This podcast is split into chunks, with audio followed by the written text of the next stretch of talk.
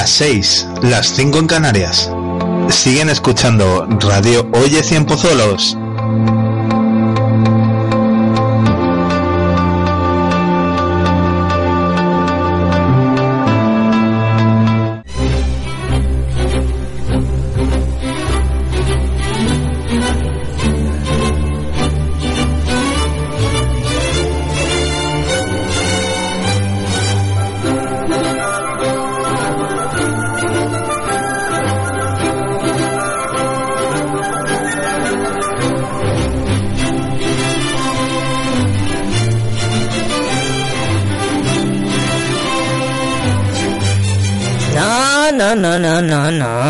No. Es la música del programa 14 de abril. Vuelve a empezar.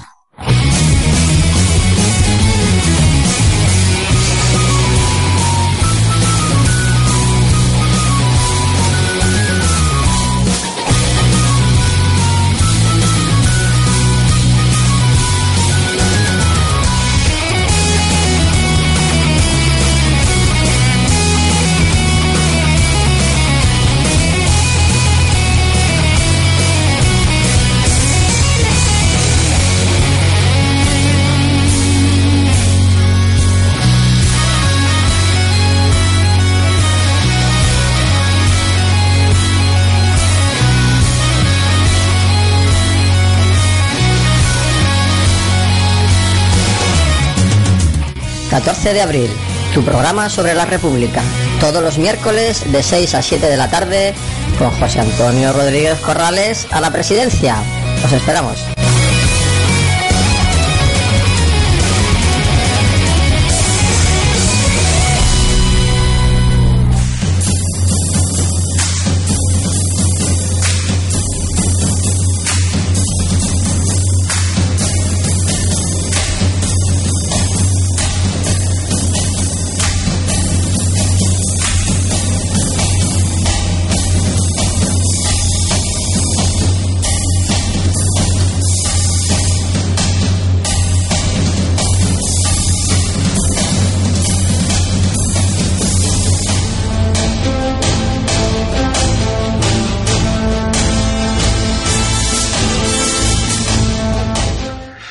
Tardes, hemos comenzado con algún problemilla técnico, pero ya estamos aquí. Eh, son las 6 y 3, eh, hoy es 10 de febrero, estamos en Cienpozuelos y estáis escuchando el programa radiofónico de la tertulia republicana. Esta radio se emite desde Radio y Cienpozuelos y estamos con vosotros cada miércoles de 6 a 7 de la tarde. Para hacer posible la emisión de este programa, con- contamos con el gran Daniel Pacheco Soria en la dirección técnica. Dani, buenas tardes. ¿Qué tal, José? Buenas tardes. Realizamos este programa para aprender, reflexionar y debatir. La República por la que abogamos, la tercera, no es una añoranza del pasado, sino una esperanza de futuro. De un futuro mejor, más libre, más democrático y más justo. Gracias por estar al otro lado. Comenzamos.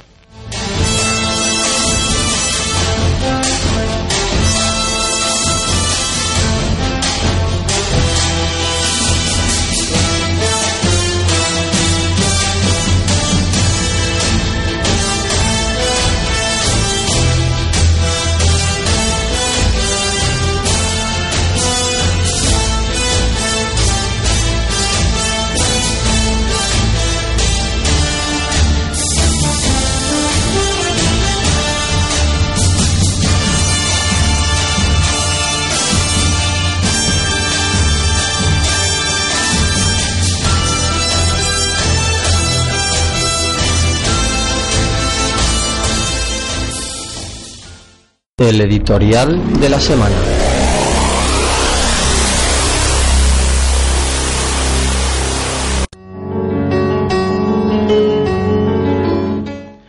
La Comunidad de Madrid se gasta 7 millones y medio de euros para que cuatro agencias privadas busquen empleo a 8.000 parados.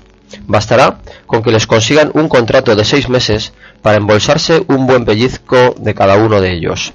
Haciendo un cálculo aproximado, para buscar trabajo a los 563.000 desempleados de la Comunidad de Madrid, hará falta un presupuesto de 527.812.500 euros.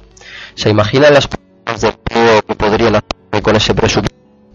Dividiéndolo entre los municipios de la comunidad, cada uno tendría cerca de 3 millones de euros para generar empleo en su localidad. En cambio, el mismo gobierno de la Comunidad de Madrid, dirigido por el mismo Partido Popular, aunque con distinta lideresa, suprimió el Servicio Regional de Empleo en el año 2011. Está claro que donde pueda haber negocio para lo privado, lo público estorba. Y está claro que el reparto de este jugoso motín se hace para satisfacer la avaricia de los amigos y no la necesidad de los trabajadores. La adjudicación del contrato se ha realizado a través de un concurso negociado y sin publicidad, un procedimiento donde solo optan quienes han sido invitados por el adjudicatario, y entre los que se encuentran Eulen y la Asociación Salesiana. El director de esta última es también vocal de la Fundación Educación y Evangelio, donde, cosa curiosa, también es vocal el señor Antonio de Guindos, el hermano de nuestro querido ministro, ese que no quería asumir ninguna responsabilidad por el caso Arena cuando estaba en el ayuntamiento con la señora Botella.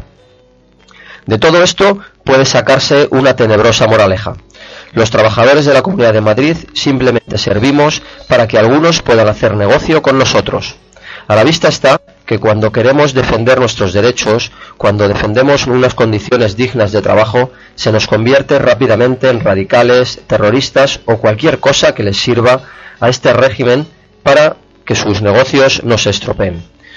Hablaba la semana pasada Carlas Girbau de la que la cuestión no es el dinero sino la voluntad política. He aquí otro claro ejemplo de que así es.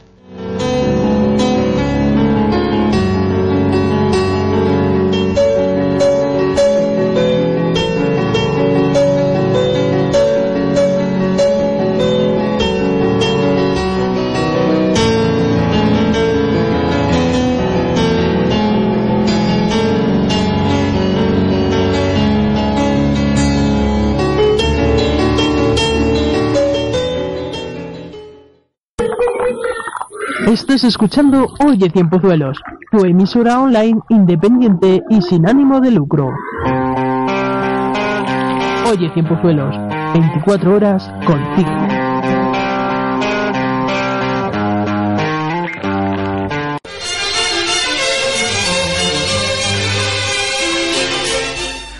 Bueno, pues estamos una semana más. Eh, saludamos a nuestro compañero Juan Luis que está por aquí, Juan.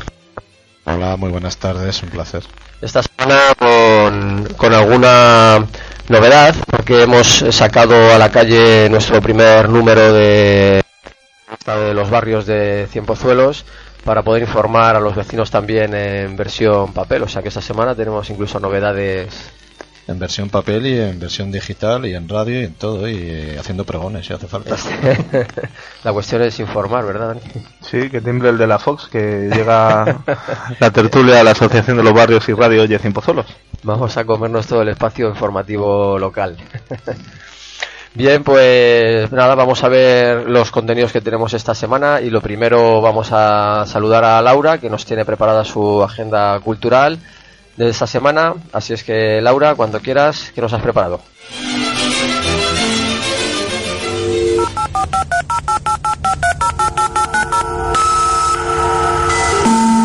Agenda cultural de la semana. La agenda cultural de esta semana comienza con buen pie y buena gana. La poesía será protagonista de un fin de semana donde no ser egoísta marcará una fecha señalada.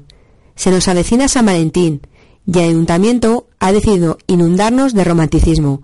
Para ello, ha organizado un taller de acción poética el viernes y sábado por la tarde en la Casa de la Cultura. El horario será de 17.30 a 20 horas. El sábado por la mañana, una iniciativa interesante es el micrófono abierto, que se instalará en la Plaza de Ayuntamiento al que todo lo que desee podrá acercarse y leer una poesía, un cuento romántico o, por qué no, una declaración de amor. Igual nos sorprende Pedro Sánchez adulando a izquierda y derecha. Para los que se queden con ganas de más, habrá taller de acción poética nocturno el sábado a partir de las 20-30 horas en la Casa de la Cultura. Si os sentís observadores y os apetece visitar una exposición, en Valdemoro podemos disfrutar de la exposición Retratos del artista local Jennifer Romero, que se expone en la Casa de la Juventud de Valdemoro hasta el día 26 de este mes, una muestra donde se recogen diferentes técnicas de pintura. Por último, una recomendación teatral para los más pequeños en el Teatro Real de Aranjuez. La obra Dragón el Dragón. Es la historia de Teresa, una princesa caprichosa que no le falta de nada, pero hay algo que desea más que nada en el mundo, un dragón. Será el domingo a las 12 horas y la entrada cuesta 10 euros. Disfrutar de la semana y como siempre, ser felices.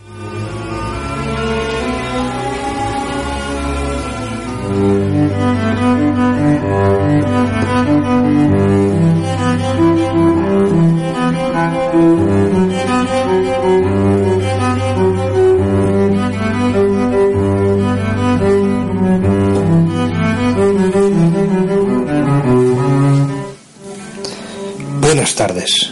Esta columna, hecha desde abajo, se suma a quienes piden la libertad inmediata de los dos titiriteros detenidos en régimen de presión incondicional y sin fianza en Madrid por apología del terrorismo.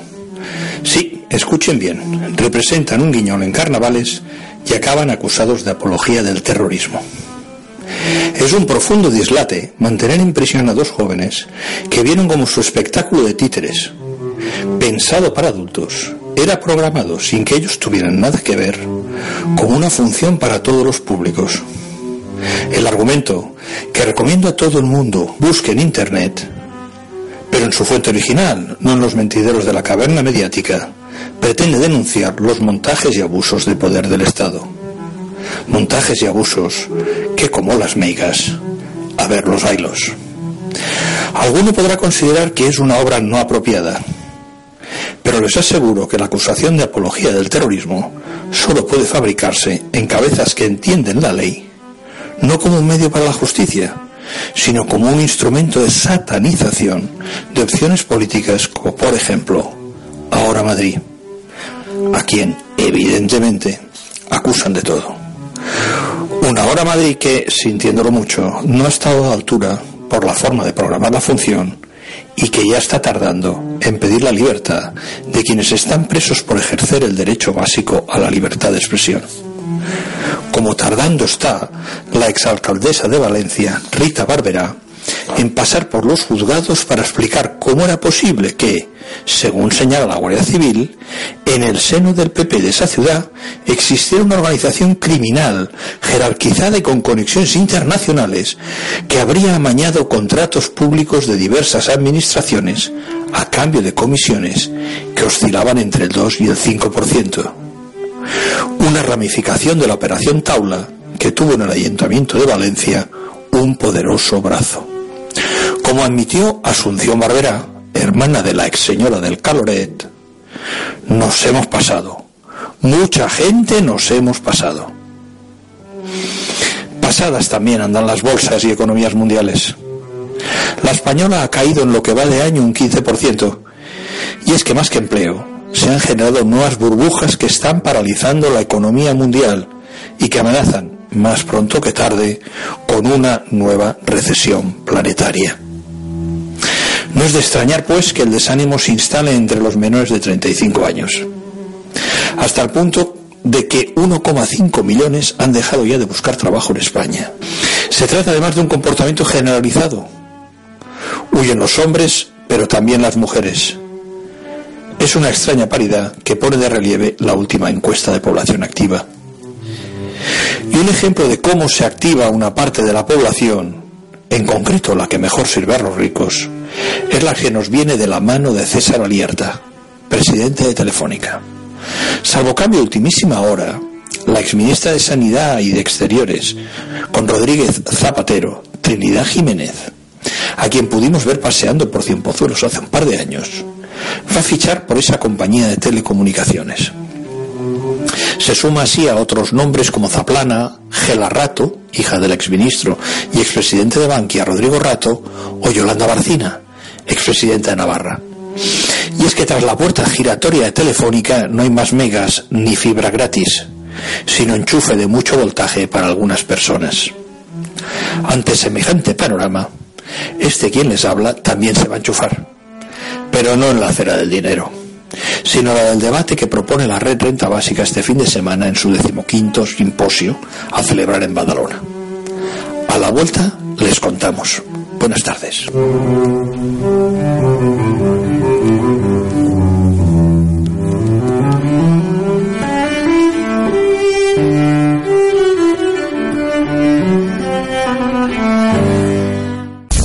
Estás escuchando Oye Tiempo Vuelo. 24 horas online. Muchas gracias, Carlas, por tu columna de esta semana. Y nada, esperamos que te vaya bien allí por Barcelona y nos cuentas a la vuelta qué tal, qué tal ha ido. Por Badalona, Dani, me dices, perdona, sí. Bueno, eh, bueno, esta semana queremos comentar, antes de empezar con otros asuntos, queremos empezar por comentar una noticia que nos ha parecido muy interesante. Y es que el- la mancomunidad de basuras de Cimbozuelos y Tulcia eh, aprueba los presupuestos, eh, bueno, más que aprobar, prorroga los presupuestos al, al no ser aprobados los que se presentaron, pero los prorroga con una reducción de, en cuanto a la aportación de Cimbozuelos de 730.000 euros, pasando la aportación de Cimbozuelos de 2.014.777 euros a 1.275.333 euros. Esto recordamos que ya hemos estado hablando las semanas anteriores y mm, veíamos que el ayuntamiento denunciaba que había una sobrefacturación por parte de la empresa que, de- que recoge las basuras y que el ayuntamiento de Cimuzuelos estaba pagando dinero de más y que además ese dinero de más que está pagando estaba un poco minando el presupuesto municipal, o sea que bueno, con esto parece que se va corrigiendo un poco ese defecto y yo me alegro muchísimo de que eh, se haya entrado en razón, de que se haya por fin llegado a esto y eh, era, era obvio, era lógico, lo hemos dicho en ocasiones anteriores, había un sobrecoste que imaginamos que está en estudio y seguirá en estudio, eh, a ver lo que se dicta en que de cara a ese contrato, pero eh, mm, sobre todo el hecho de que bueno de que para van a revertir para el pueblo 730.000 creo que son no 730.000 sí, euros. 930.000. que son más de 100 millones de pesetas. Pues fíjate todo lo que se puede hacer con ese dinero. Y además no se va a ver afectado el servicio de la mancomunidad. Por lo tanto me parece y lo digo sin, sin, ningún- sin ninguna pega me parece un éxito de- y una buena gestión por parte del ayuntamiento Luego hay que señalar que el- este presupuesto al final ha sido aprobado por, por ahora Cienpozuelos, por el PSOE de Cienpozuelos, el Partido Independiente de Cienpozuelos, el PSOE de Titulcia. Y eh, el Ciudadanos por Cienpozuelos, Partido Popular de Cienpozuelos y Partido Popular de Titulcia votaron en contra. Bueno, al final eh, hubo algo más de consenso. En el primer el- cuando se presenta el primer presupuesto solamente ahora Cienpozuelos vota a favor, el resto votan en contra y ahora hay una corrección en esto, ¿no? Claro, porque esto es un tremendo balón de oxígeno para el municipio. Es, es una ingente cantidad de dinero. Lo que no acabo de entender y habría que ver las motivaciones eh, son la de los NOES. Es decir, la de CPCI y la del PP. Mm, Las descon yo las desconozco ahora mismo, pero tampoco lo acabo de entender. O sea, una cosa que no perjudica al servicio, la reducción eh, del presupuesto y por ende beneficia a la localidad, a la villa de Cienpozuelos, no acabo de entender los noes. También escucho que en el pleno pasado, ya lo comentamos, eh, Ciudadanos por Cienpozuelos presentó una moción para debatir en comisión la retirada de la tasa de basuras en el este propio cuando el equipo de gobierno había ya anunciado que bueno una de las razones por las que la tasa de momento no se puede retirar es porque el presupuesto de la mancomunidad estaba inflado y, y el- y ese dinero de más que se pagaba también imposibilitaba un poco eh, retirar la tasa. Entonces pedir retirar la tasa 2016 luego votamos en contra del presupuesto luego Eh, son cosas ilógicas y, y lo que me alegra, vuelvo a repetir, es que se impone la cordura. O sea, las cosas que son positivas al final salen adelante. O sea, eh, vuelvo a repetir, ¿qué se puede hacer con esos 700.000 euros? Ingente cantidad de cosas en beneficio de la ciudadanía. Bueno, mm, supongo, supongo que vendrá explicitado, veremos más adelante los noes a que se deben. Eh, pero Sí, porque de momento- no lo entiendo. Esta- hemos estado repasando desde comenzar la emisión un poco sobre las páginas web de los partidos por si había algún tipo de explicación, ¿verdad? No hemos encontrado nada. Eh, el Partido Popular, la última noticia que tiene colgado en su Facebook es del mes de noviembre. Eh, De Rajoy, quizás. de- no, la verdad que, que no. Bueno, es- No, es de María Ángeles Herrera. Concretamente es un comentario de María Ángeles Herrera sobre los atentados de París, pero desde ahí no está actualizado y el resto de partidos no ha explicado nada. Entonces, bueno, lo que sí podemos hacer es la semana que viene intentar ponernos en contacto con ellos y que nos expliquen. mm, Nos expliquen. Sí, ¿eh? sería lo mejor, evidentemente. Bien, pues lo dejamos aquí y vamos a continuar con el programa.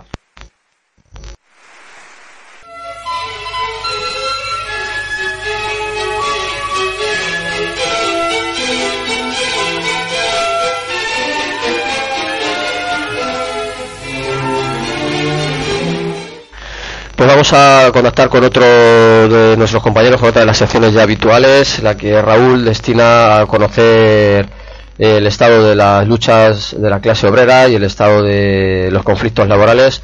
Raúl, cuando quieras.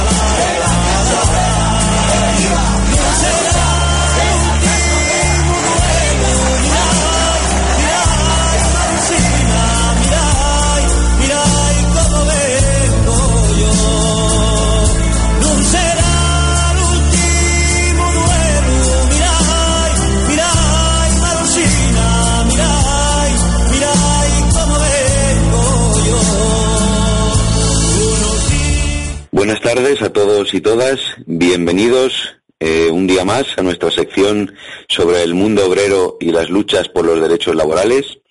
Hoy nos vamos a acercar hasta el metro de Barcelona, donde los trabajadores en asamblea, con la unidad de todos los sindicatos, han decidido convocar varias jornadas de huelga en el marco de la negociación de su convenio colectivo. Para contarnos el desarrollo de este conflicto, contamos con la compañía de Sergio, trabajador del Metro de Barcelona y uno de los fundadores del colectivo Metreros Precarios. Buenas tardes, Sergio, ¿qué tal? Hola, buenas tardes. Bueno, pues la primera pregunta yo creo que es obligada, ¿no?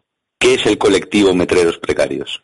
El colectivo de metros precarios se formó para intentar combatir la- las dificultades que existen para la, la gente eventual de implicarse en las luchas, de recibir información y de tener cierta capacidad de decisión. Es un colectivo asambleario y bueno, nuestro interés es eso, es em, eh, coordinarnos con el comité, con los diferentes sindicatos, para que se nos tenga en cuenta a pesar de que no estamos todo el año en la empresa. Es, la verdad es que es, resulta un trabajo que muchas veces eh, es una de las dificultades que más se, se le plantea a los sindicatos, ¿no? Sobre todo a los, a los sindicatos mayoritarios de este país. Uno de los principales problemas que tienen fundamentalmente es cómo organizar a todo, a todo ese gran ejército de trabajadores precarios, que en vuestro caso, por ejemplo, solo compartís puesto de trabajo unos meses al año, ¿no? Es correcto. Solemos eh, suplir las vacaciones de la plantilla fija y suelen ser eh, los meses de julio, agosto y septiembre. Ajá. ¿Y os ha costado mucho el mm, coordinaros para, mm, para formar este colectivo? ¿Cómo ha sido el proceso? ¿Ha sido un- muy costoso, durante mucho tiempo? ¿Qué dificultades os habéis encontrado? eh? A ver, la verdad es que se ha intentado varias veces a lo largo de los años, pero al final eh, las últimas acciones de la empresa que ha ido va- vapuleando este, este colectivo, recortando salario, recortando horas de trabajo, y poniéndole dificultades para acceder a la empresa, eh, al final ha hecho que, que la gente intente buscar una solución y organizarse. ¿Y habéis encontrado una buena interlocución con los sindicatos? ¿Se hacen eco de vuestras de vuestras propuestas? ¿Cuáles eh, cuáles eh, más o menos cómo reaccionaron ante ante este colectivo asambleario? Bueno, desde el principio dejamos claro que nuestra intención era colaborar y no enfrentarnos a, ni al comité ni a los sindicatos, con lo cual la recepción fue buena. eh, y bueno, ha habido un- unos unos canales de, de comunicación bastante fluidos hasta el punto en que el primer punto de nuestras reivindicaciones ha sido eh, se ha convertido en acabar con la precariedad en el metro. Entonces, ¿podrías contarnos cuáles son las, las principales acciones sindicales que estáis desarrollando en, en la pelea de este convenio colectivo y qué reivindicaciones qué reivindicaciones tenéis? Eh, te refieres a la plantilla Sí, sí. Sí. Eh, bueno, hasta ahora eh, hemos convocado un paro eh, de varias horas, eh, seguido de una manifestación que fue que fue seguida multitud- multitudinariamente por la plantilla. Tenemos convocadas, además, convocados dos días de huelga eh, para el 22 y 24 de febrero que coinciden con el, con el Mobile World Congress, que es un evento muy importante aquí en Barcelona, en el que eh, viene gente de todas partes, las televisiones están corriendo de un lado a otro, y bueno, nuestras reivindicaciones son básicamente eh, acabar con la precariedad del metro, acabar con la congelación salarial, que llevamos cuatro años con el salario congelado, mientras vemos que el salario de los directivos aumenta, y también eh, queremos que todos los cambios organizativos eh, se pacten con el comité de empresa. Sí, pues no parece nada descabellado, ¿no? Parecen unas reivindicaciones bastante razonables, ¿no? En principio sí, pero supongo que para la empresa son algo muy radical porque se niega a negociar absolutamente nada y por eso tenemos que convocar estos paros y estas huelgas para intentar ejercer un poco de presión. ¿Cuántos trabajadores eh, sois, formáis la plantilla del Metro de Barcelona? Alrededor de 3.000. ¿Entre fijos y eventuales sería? Sí, correcto. Bueno, resulta curioso que en una empresa participada por el Ayuntamiento y la Generalitat haya tanta precarización y tanto contrato parcial, ¿no? La verdad es que sí, es increíble, es aberrante que en una empresa eh, participada de las instituciones eh, existan unas condiciones laborales, laborales tan deplorables. La verdad es que sí, eh, no entendemos cómo se ha podido llegar a esta situación y, y- y instamos a las instituciones a que, a que, eh, metan mano en este, en este aspecto y obliguen a la empresa a, a- a sentarse a negociar y a mirar cómo mejorar estas condiciones. Otra pregunta sería, incomprensiblemente parece que el gobierno municipal de, de Barcelona en común eh, no se está apoyando mucho, ¿no? Por lo menos esa es una de las noticias que de las noticias que se que se leen, ¿no? En las redes sociales y demás. Eh, no se está posicionando Barcelona en común del lado de la gente, de la mayoría social que le votó. Al parecer no. Nosotros no lo entendemos, estamos muy sorprendidos porque cuando llegó este, este ayuntamiento nuevo, todos esperábamos tener un interlocutor válido, un interlocutor más cercano, y ha resultado ser todo lo contrario. El ayuntamiento eh, básicamente eh, repite la versión de la empresa eh, en la que dice que la empresa está dispuesta a negociar, eh, la empresa está dispuesta a acabar con la precariedad y hasta ahora no se ha hecho absolutamente nada. Eh, la verdad es que estamos muy, muy, muy sorprendidos. Incluso las declaraciones, las últimas declaraciones las que hizo ayer de la alcaldesa, en las que decía que para sentarse a negociar había que desconvocar la huelga, son cuanto menos sorprendentes viniendo de una persona que se supone que ha sido activista social. Efectivamente, ¿no? O sea, viniendo de, de, de la lucha en las plataformas antidesahucios, etcétera, etcétera, eso sería como decir que para paralizar un desahucio primero había que desconvocar a toda la gente que se habría dado que se habría dado cita ese día para intentar pararlo, ¿no? Sería como decir, iros todos a vuestras casas y entonces empezamos a hablar si, si paralizamos el desahucio. Sería algo realmente bastante pintoresco, ¿no? Sí, sí, exactamente. Nosotros no lo entendemos si ella no lo ha hecho nunca, porque deberíamos hacerlo nosotros. Y no solo ella. Eh, eh, la convocatoria de huelga ha sido una medida de presión a lo largo de la historia.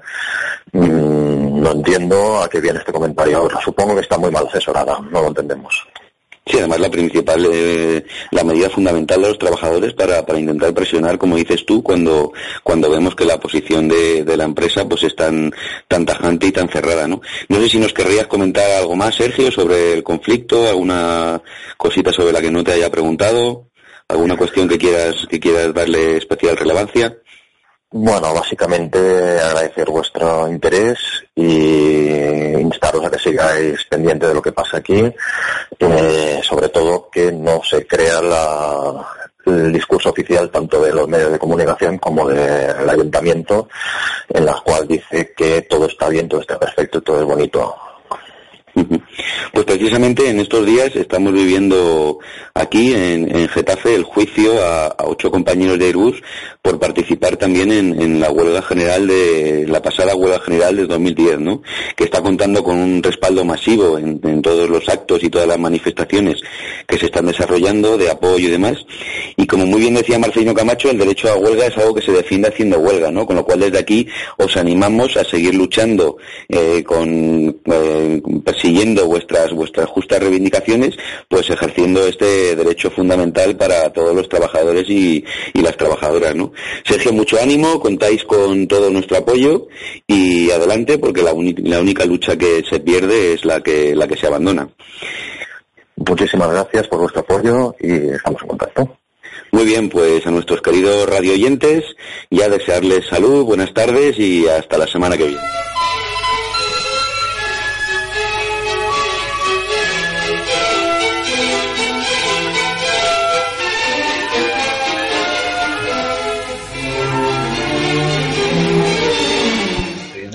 Gracias Raúl por esta información. Bueno, pues eh, vamos a continuar. La semana pasada eh, pusimos la primera parte de la entrevista que tuvimos con Jesús Mora, eh, socio fundador de La Torre, en la que, bueno, ya nos había avisado que había mucho que contar y que la entrevista era larga, así es que, bueno, decidimos eh, dividirlo en dos para no copar todo el programa, pero eso no quiere decir que nos vayamos a quedar sin escuchar lo que nos contó porque nos interesa mucho.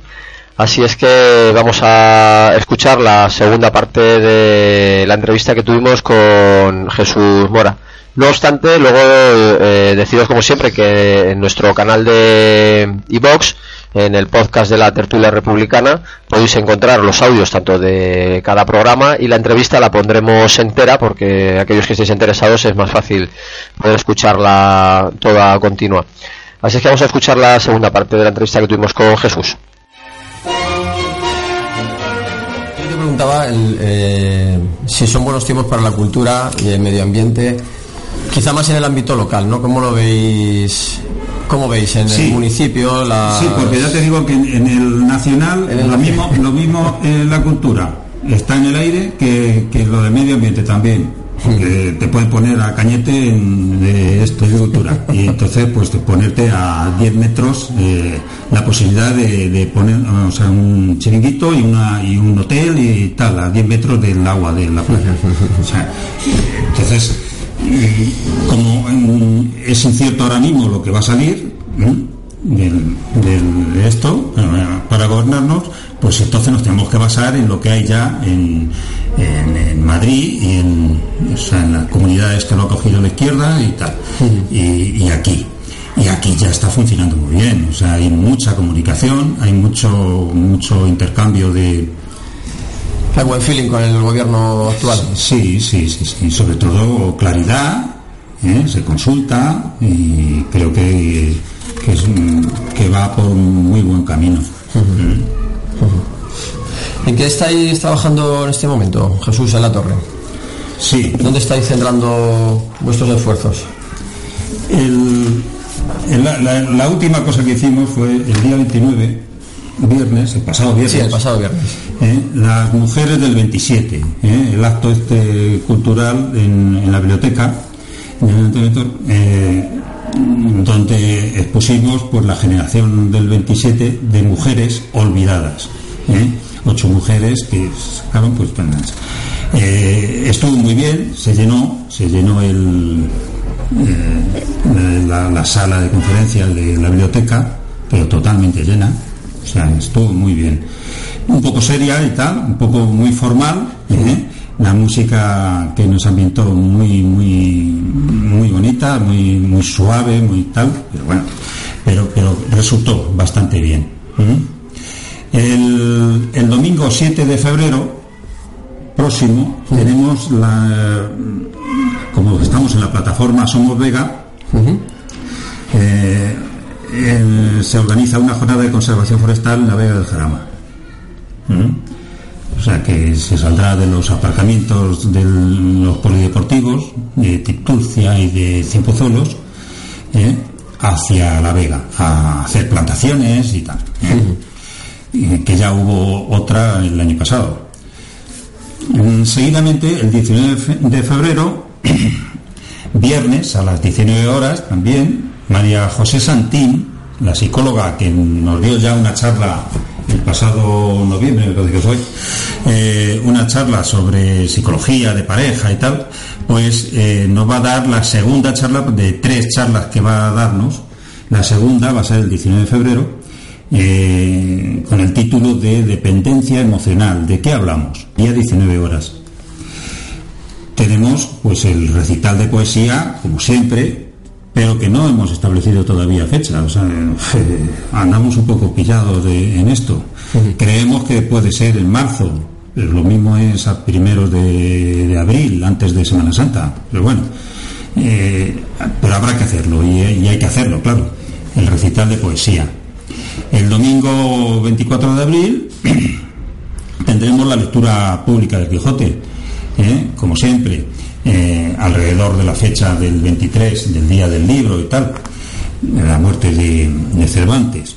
Y, y entonces creo que este año tiene que ser especial por la muerte de- en el cuarto centenario de la muerte de Cervantes. ¿eh? Tiene que ser algo especial. Yo estoy preparando alguna cosa y todo esto porque porque el- lo merece, vamos, la figura de Cervantes es extraordinaria. Te metes en ello más a fondo, como lo estoy haciendo últimamente, ¿eh? y, y es una, una figura interesantísima. ¿eh?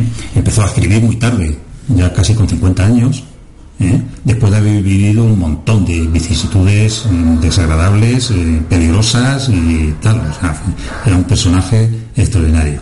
Entonces empezó a escribir tan tarde eh, y de forma tan rica, precisamente por esas exper- experiencias que tenía, tan variadas y tan, tan, tan fuertes.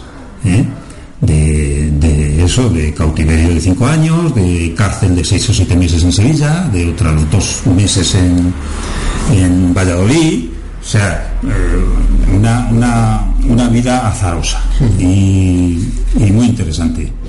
Y entonces por eso eh, se explayó bien el hombre ahí en Esquivias, es- donde creemos que empezó el Quijote, en las novelas ejemplares y todo eso, que fue su, su época, sus 15 o 20 años eh, finales, fueron los más fructíferos. los que, y desde Esquivia, pues eso, escribió el- prácticamente las dos partes del Quijote, las novelas ej- ejemplares y todo esto. O sea que creo que merece la pena que eh, realcemos el cuarto centenario de la, de la muerte de Cervantes. Luego, pues el, el, el día, a ver, el taller de teatro, ah, no, el- ah, se hará también un mercadillo de libros solidario, como siempre, últimamente lo estamos haciendo en, en el día del libro, pues a través de, del psiquiátrico y de, y de la biblioteca haremos. De teatro del grupo Bocincleando, que pertenece a la Torre, está preparando una obra muy una obra mm, propia del director de, del grupo, eh, Javier, ¿eh? con la intención de representarla en el certamen del teatro del ayuntamiento. Ya lo hemos presentado, vamos a ver si lo, lo admiten, supongo que sí. Y posiblemente también en el Teatro López de Vega de Chinchón, hacia el mes de junio. Creo que la fecha va a ser en Chinchón, me parece el 19 de junio. 19 de junio. Eh, entonces creo que, bueno, tenemos bastantes cosas en, en, en este momento, en, en ciernes. Por supuesto que, que la concepción de la próxima revista, que la queremos sacar en mayo, que tiene que salir en mayo, vamos, ¿no? y, y así, los talleres, el taller de escritura, el grupo de paleografía, paleografía y de investigación histórica, de Cienpozuelos y todo esto, en el que yo estoy incluido dentro de ese grupo, ¿eh? Eh, todo eso sigue en marcha. ¿eh? Nos reunimos una vez a la semana. Entonces, bueno, la, revi- la revista, ya digo, eso, yo creo que todo este. La revista, eh, voy a hacer un inciso en esto de la revista. Eh, me, gusta aprovechar esto porque eh, para dar las gracias a los a los comerciantes que nos apoyan con su aportación económica porque si no no saldría adelante. Siempre ha, ha sido por, por esos pequeños 20 euros que nos aportan por el anuncio y todo esto. Eh, les invitaríamos a que a, a- a los que no nos conocen o tal que, que, que incluyesen su anuncio también o sea porque hay veces que no llegamos a, a cubrir el gasto de la esta. aparte de que el anuncio es baratísimo para no solamente por los 1500 ejemplares que se hacen que se reparten en papel sino por las más de 20.000 visitas que tiene nuestro blog que ahí pueden pinchar en la revista y ver el anuncio eh, infinidad de gente. O sea que yo creo que además que queda ahí en el tiempo. O sea, eso va a quedar ahí siempre. O sea que creo que es bastante. Fundamentalmente por apoyar un movimiento Claro. local y cultural, que es lo más interesante quizás. Vosotros, como comentabais al principio, eh, sois una de las asociaciones más veteranas de- del pueblo. ¿Cómo veis el movimiento asociativo local? Sí, eh, desde luego hemos visto que, que han aparecido nuevas as- asociaciones, pero eso ya de crisis eh, social y económica y tal, sobre todo económica, se, eh, aparecen las protestas, aparecen tal y, la, y la, eh, los grupos que quieren crear algo para, para para cambiar las cosas y todo esto. Y eso lo veo normal. Lo que hace falta es continuidad. Mm, No, una asociación no tiene que desaparecer al cabo de pocos meses o tal, o que se disgreguen en, en otra diferente al poco tiempo o tal. O sea, eso creo que es una confusión. Eh, creo que hay que tener una, una línea clara de lo que se quiere hacer con la asociación y si, y si es solamente protestar sobre lo que acontece en el momento, pues poco recorrido puede tener y creo que así es. O sea, por eso nosotros eh, hemos intentado siempre circunscribirnos a, a la cultura, a la cultura y ser un poco independientes de, de eso de toxicidades políticas. Y hablando un poco de política, ¿cómo veis, cómo veis el municipio? La política sí, está bien. Eh, ahora mismo el municipio, vamos, está, eh, ya, eh, lo hemos dicho antes, es- tiene mucha comunicación el ayuntamiento con nosotros y tal, nos consulta con todo, colaboramos con ellos y, de eso se trata, de que tengamos un est- un estrecha, una estrecha comunicación y sobre todo claridad en las cosas, que cuente con nosotros mm, antes de decidir algo y tal. Digo con nosotros, con todas las as- asociaciones, no solamente con la torre. de ciudadanía, ¿Eh? claro. Que cuente con toda la ciudadanía. Pues yo creo que vamos, y creo que van teniendo buena, buena marcha, sí. Eh, vosotros que durante todos estos años habéis compartido mm, vida, mm, tanto con gobiernos de la derecha como de la izquierda, eh, ¿habéis notado diferencias entre unos y otros? ¿Hay diferencia? ¿Se nota cuando gobierna la derecha, cuando gobierna la izquierda? Sí, sí, siempre se, se nota, claro.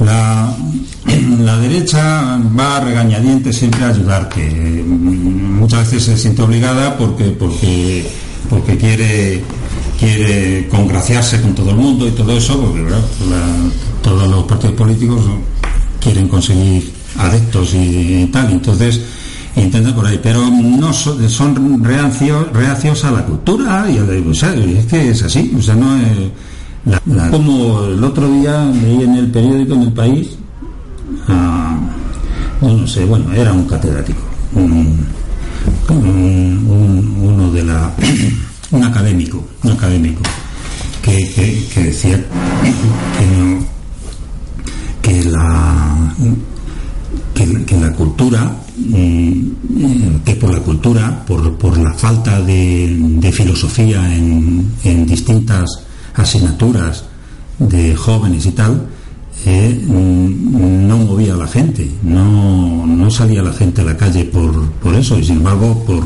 porque, porque desaparezcan los toros por ejemplo sí. O sea, y estoy de acuerdo con él. O sea aquí no hay un movimiento social mm, por- porque el gobierno nos haya hecho desaparecer la filosofía en, en- en ciertas asignaturas de, del bachiller y todo esto, que es importantísimo. O sea, la filosofía.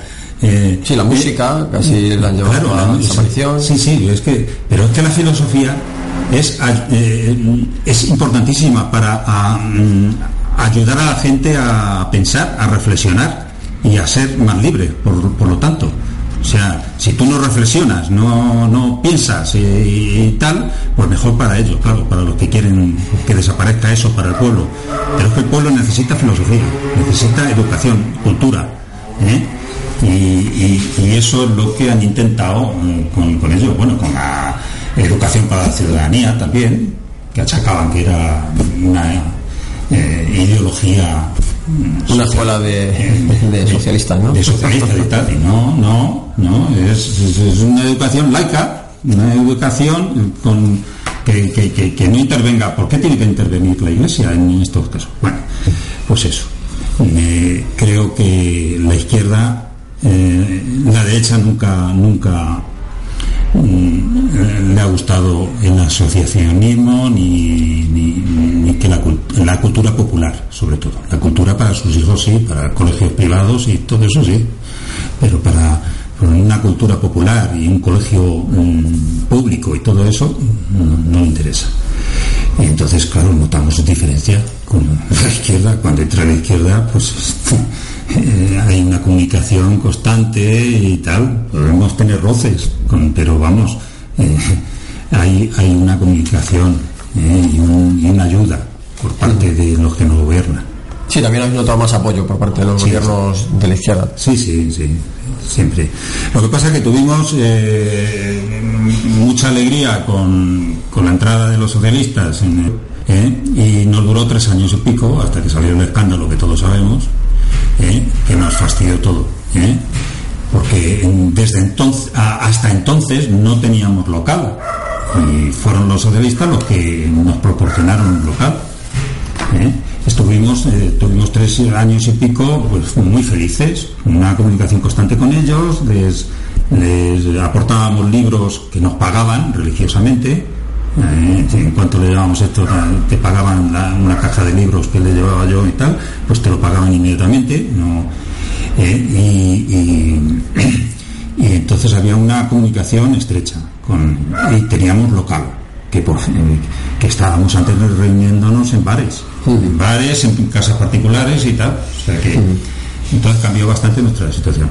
Luego vino ya la derecha con, con este escándalo y todo eso y, y- y tuvimos, bueno, un, un inicio un poco tortuoso, pero eh, cada vez fue mejor también.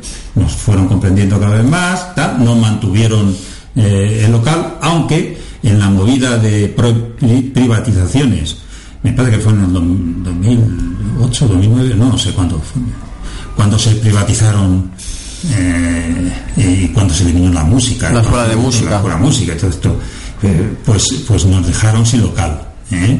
El local donde estábamos, comprendemos que era de alquiler y que, eh, bueno, pues estaba bien que, que lo quitasen del medio ese gasto para el ayuntamiento, pero nos mm, tuvieron más de medio año sin local, ¿eh? con dos traslados. Trasladábamos las cosas en una habitación de la Casa de la Cultura, pero sin, sin habitación para reunirnos y, y, luego hasta enero del siguiente año, eso fue en todo el verano hasta hasta enero del siguiente año, eh, que estuvimos sin local, ya nos proporcionan el local que tenemos actualmente. Entonces empe- empezamos a, mm, confeccionar las cosas, porque hay, hay actividades como la, eh, la lectura del Quijote y, recital de poesía que necesitamos local y todo esto, o sea, para reunirnos, para, para, para hacer... eh, Sí, los preparativos, los preparativos, sí. Y entonces mm, fue un fastidio porque nos saltamos un año de esas dos actividades. O sea, si no podemos tener ya, pues, mm, los 18 años, 18 actividades de esto. Sin embargo, no pudimos hacer esas dos actividades. O sea, que mm, nos damos cuenta lo importante que es, pues eso, lo- o, lo, o lo negativo que ha sido la crisis económica, la crisis social y todo esto, no solamente económicamente para, para la gente, sino para nosotros mismos. ¿no? Lo hemos notado en esto. ¿eh? Hemos tenido un- unos conflictos internos también y todo eso, que hemos salvado como hemos podido. ¿eh? Eh, convocando nueva asamblea y todo eso y entonces ahora estamos en un momento muy feliz también porque porque hay un grupo y, dentro de la junta directiva y grupos de, de acción en las actividades muy valioso ¿eh? con gente que se ha incorporado con muchas ganas de hacer cosas y creo que puede ser un buen periodo este ¿eh? Mojaros un poco. ¿Qué opinión os merece la consulta sobre los festejos taurinos que quiere hacer el, el gobierno? Sí, la, consulta está bien. Eh, que se consulte. Eh, empezaron muy mal, claro, porque, porque sin consultar ¿eh? con los demás partidos ya mm, dijeron que no había subvención para los toros. Y entonces, por lo tanto, tampoco habría para encierros. Y creo que los encierros no, no hay sangre ni, vamos, de no ser la de un tipo estúpido que se ponga eh, a tiro de- del toro que pasa por, por el, recorrido. O sea, pero vamos, que eso no es, eh, no es como tan sangriento como una corrida que, que no hay nada más que pinchazos y sangre y historias. Como he visto esta, esta a mediodía, eh, puesto un poco la tele y tal, y el, el tal Morente era, ¿no? El otro, el José, José Tomás. José Tomás. Que, que- que- eso son barbaridades, o sea, son, son unas costumbres tan atávicas, tan, tal, eh, o sea, eh, valorable porque, porque se reboza de sangre, porque es que se arrima al toro y, y- y tal, y se le pilla el toro cada por tres y, y con un peligro. Es un suicida eh, estúpido que vamos, que yo, yo es que no entiendo el, valor de eso. O sea, el valor estético tampoco, porque los toros creo que son muy bonitos cuando el toro está muy vivo, muy, sale a la plaza, es una estampa preciosa y creo que debía limitarse a- al toreo de capa, si es con capote con una espada de madera, le dais los lances que queráis y al pobre toro le echáis otra vez a esto y que le, y que le maten de forma mm, eh, civilizada dentro y sin sangre en la plaza ni, ni historias. Esa es mi teoría, esa es mi teoría particular.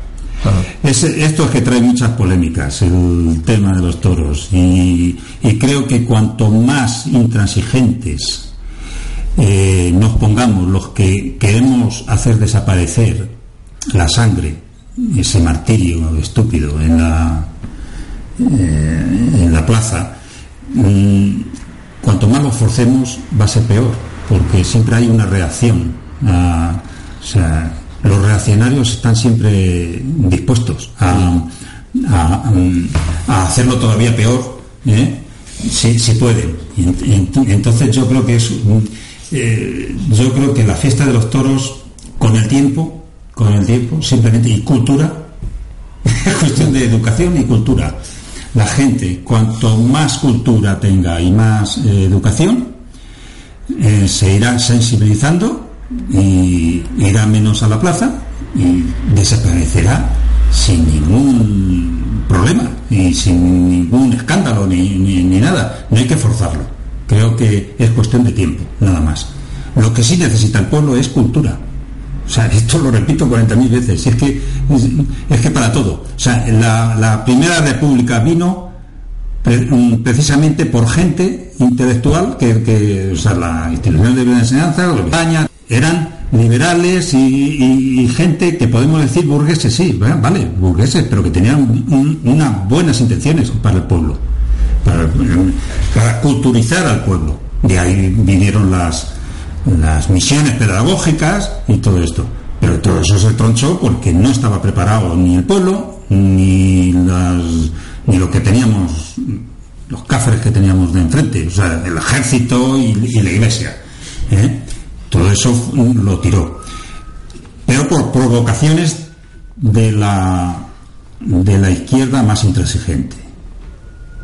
Creo que, bueno, he dado mi opinión un poco particular de lo que pienso en, este aspecto. Hay gente que seguramente que no piensa así, pero, pero, es, lo que pienso que ocurrió. O sea, que empezó muy bien la República, pero luego lo fastidiaron los extremistas.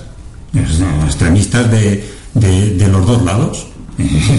y fastidiaron a los que tenían muy buenas intenciones para la República, si llega a cuajar, bueno, es que habíamos cambiado totalmente la historia, no, no tendría, no hubiéramos tenido esos 40 años oscuros y esa transición también, que fue muy dura también la transición aquí, ¿eh? o sea, que no fue tan, o sea, hubo muertos, los de Tocha, los, o sea, muertos a la calle y tal, o sea que hubo muchos peligros de, de- de- involución, o sea que Entonces todo eso no lo habíamos evitado, nos habíamos modernizado. O sea, yo creo que eh, España, una de sus tragedias ha sido la independencia de, las guerras europeas. O sea que eh, mm, a lo mejor nos había traído, sí, la guerra aquí también y tal, pero, pero nos había metido dentro del grupo de naciones y tal. Pero aquí hemos estado aislados de,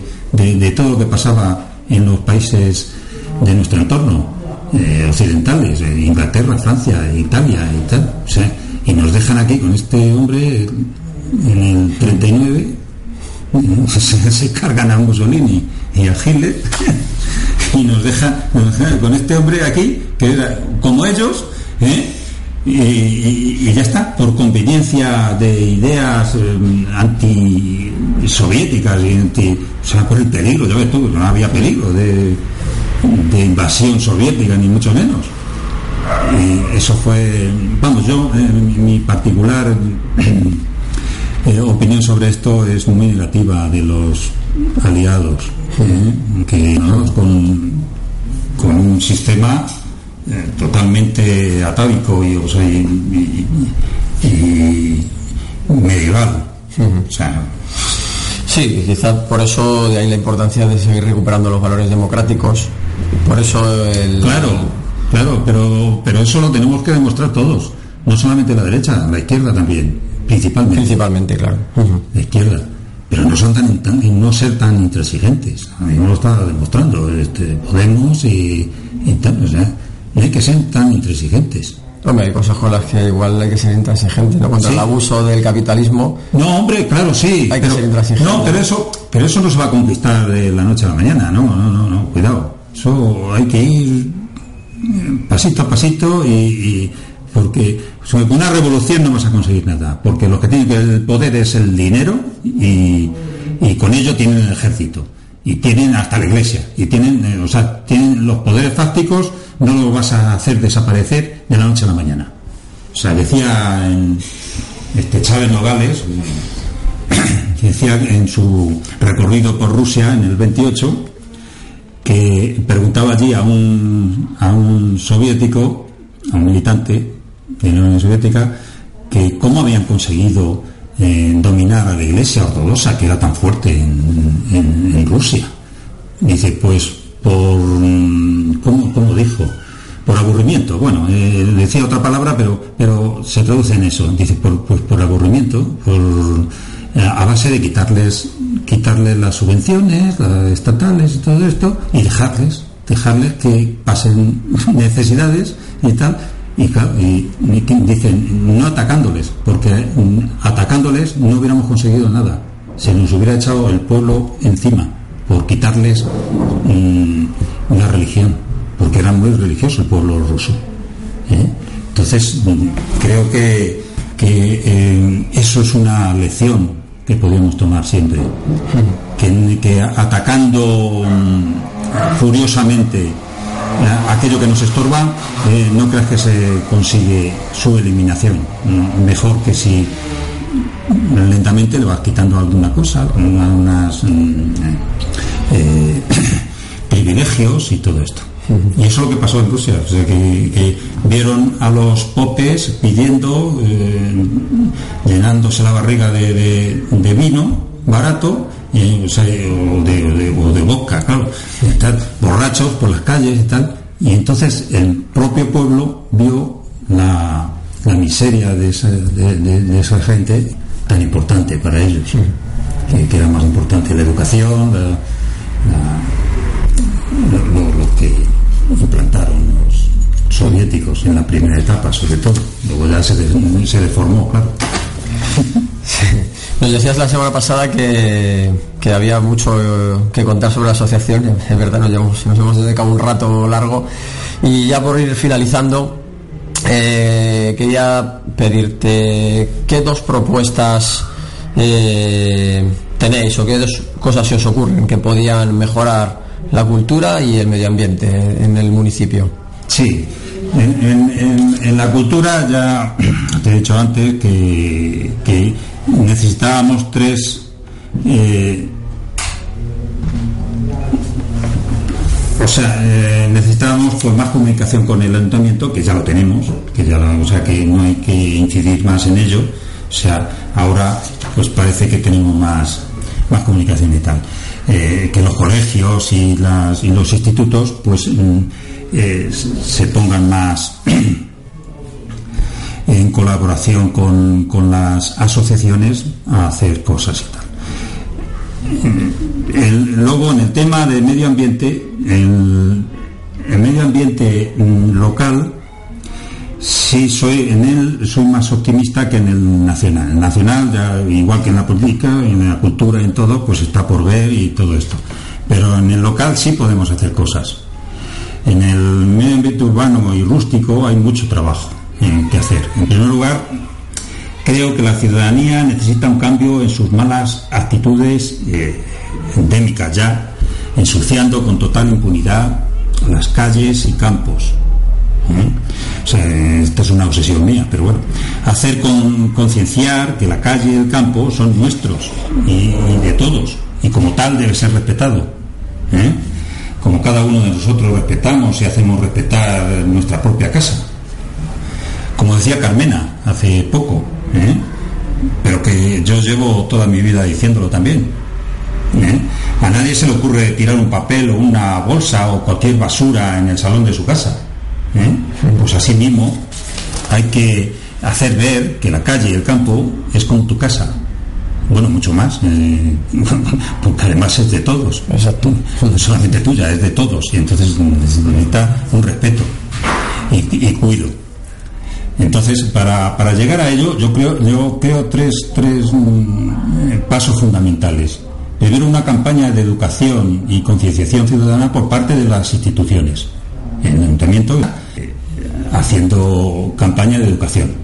Seguidamente, un periodo amplio donde con carteles indicativos que ya han desaparecido en muchos lugares, aquellos carteles que había antiguamente de eh, a- prohibido arrojar basuras en pues, pues, eso ya ni existe, o sea, no existen esos carteles. Pues carteles indicativos de prohibición y sanción. ¿eh? Que se advirtiese a todos de las consecuencias de malas actitudes. ¿eh? ¿eh? Y, y, por último, sancionar, sancionar y hacer efectivas esas sanciones, ¿eh? ya, ya sean económicas o mediante trabajos sociales. Hacer efectivas, porque estamos viendo últimamente que la policía eh, ponía multas y parece ser que no se cobraban. Sí, que no se consideraba nada. En el ayuntamiento anterior, ¿no? Ahí tienes un ejemplo de que, de que no sirve de nada ¿eh? que, que que, mm, que enseñes y que, que pongan multas si, si no... Si luego no se le da ninguna tramitación. Claro, si no las cobras. Eh, y, y si no tienen dinero, pues que, que, que hagan trabajos sociales, que acompañen al barrendero a recoger los papeles que, que ellos mismos han tirado. O sea, que, yo qué sé, que haya ejemplaridad. ¿eh? O sea, que y- y yo creo que una vez conseguido esto, o mejor dicho, al mismo tiempo que, que se hace esta campaña, invitar a todos los vecinos a que sus fachadas ¿eh? sean cuidadas y embellecidas. O sea, es una idea que tengo yo, o sea, una obsesión. Yo estaría de acuerdo en que se crease un concurso anual, ¿eh? por ejemplo, donde se premiase a la fachada o finca particular más cuidada y más bella. Con- con flores, con, o sea, bien pintaditas, bien, o sea, creo que ayudaría a todo lo dicho anteriormente, o sea, y, y- y haríamos a nuestro pueblo más limpio, ¿no? Más bonito, más agradable, ¿eh? que es de lo que se trata, eh, hacerlo más civilizado y habitable, ¿no? Y más amable, efectivamente. Eso es, y más bonito, o sea, eh, pero ¿por qué tenemos que tener las fachadas mm, tan tan deterioradas que hay en algunos sitios, tan abandonadas o tan mm, tan insulsas, que no, que no hay ninguna flor, ninguna cosa agradable, mal pintada, mal, pues, entonces hacer como un concurso anual para los vecinos, aquellos que, que, que tienen una fachada mm, agradable y bonita. Creo que es- mm, sería bastante... O sea, no solamente se trata de sancionar y de prohibir y todo esto, sino de aleccionar a la gente para que cuide su fachada y su, y su ciudad. ¿eh? La Sí, que sea de... y de ese mínimo la gente lo cuidaría. Mm, Se pensaría antes mucho el tirar un papel, una bolsa o tal a la calle. Y diría, "No, es que lo- es como si lo tirase en mi casa. Pues eso. O sea que no. Muy bien. Jesús, pues con esta sugerencia vamos a dejarlo. Darte las gracias por haber venido esta tarde, por contarnos todo esto. Y nada, y os animamos a que sigáis otros 20 años más. Pues sí, bueno, no hemos llegado a los 20, pero bueno, eh, sí, yo espero que sí, que hay un grupo muy activo y que, que continuará. ¿eh? Ya ha echado muchas raíces, Ha echado raíces. La, la asociación y creo que, que llegaremos a, a más años. ¿eh? Muy bien. Pues muchas gracias, Jesús. Nada, encantado. Estás escuchando Oye Cien Pozuelos. Si quieres participar y disponer de un espacio entre nuestra programación, escríbenos a oyecienpozuelos.gmail.com Oye Cien Pozuelos, 24 horas contigo.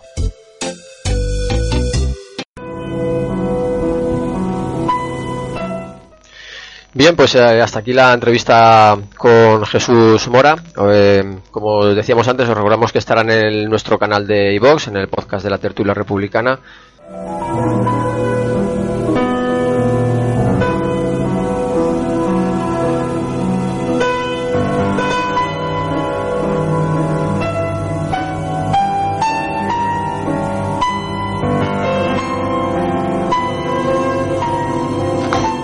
Bien, pues eh, la entrevista completa está en nuestro canal de podcast, eh, el podcast de la tertulia republicana. Vamos a finalizar el programa de hoy como nos trae Juan Luis. Juan, ¿qué canción nos traes hoy? Bueno, pues hemos vuelto a los Pink Floyd y traigo una canción muy conocida que se llama Money y paso rápidamente a traducirla o a leer el texto. Dice así, dinero, aléjate, consigue un empleo con más paga y tú, oh, ok. El dinero es excitante, agarra ese dinero con ambas manos y haz una fortuna. Coche nuevo, caviar, ensueño de cuatro estrellas. Creo que me voy a comprar un equipo de fútbol. Dinero, vuelve. Estoy bien, Jack. Quita tus manos de mi pasta. El dinero es un acierto. No me vengas con esa mierda de tonterías. Estoy en el grupo de viajeros habituales de primera clase. Creo que necesito un jet privado. Dinero es un crimen.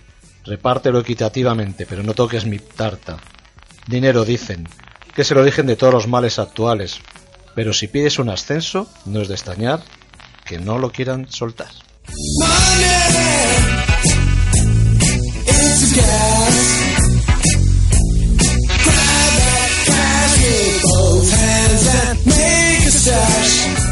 Bien, pues hasta aquí el programa de hoy. Con esa canción de Pink Floyd os dejamos. Gracias, salud, República y hasta la semana que viene.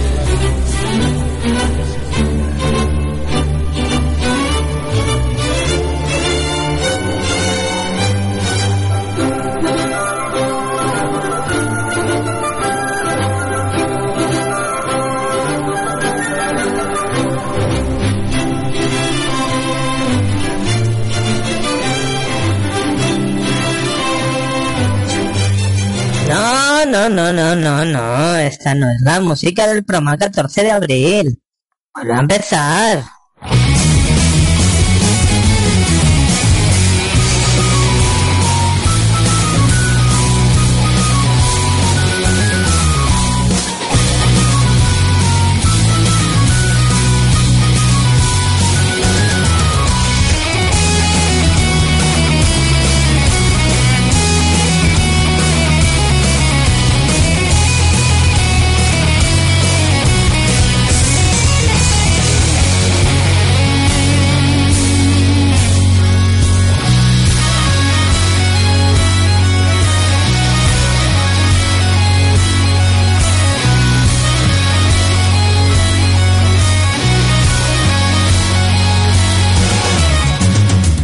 ...14 de abril...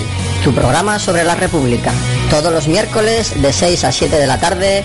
...con José Antonio Rodríguez Corrales a la presidencia... ...os esperamos...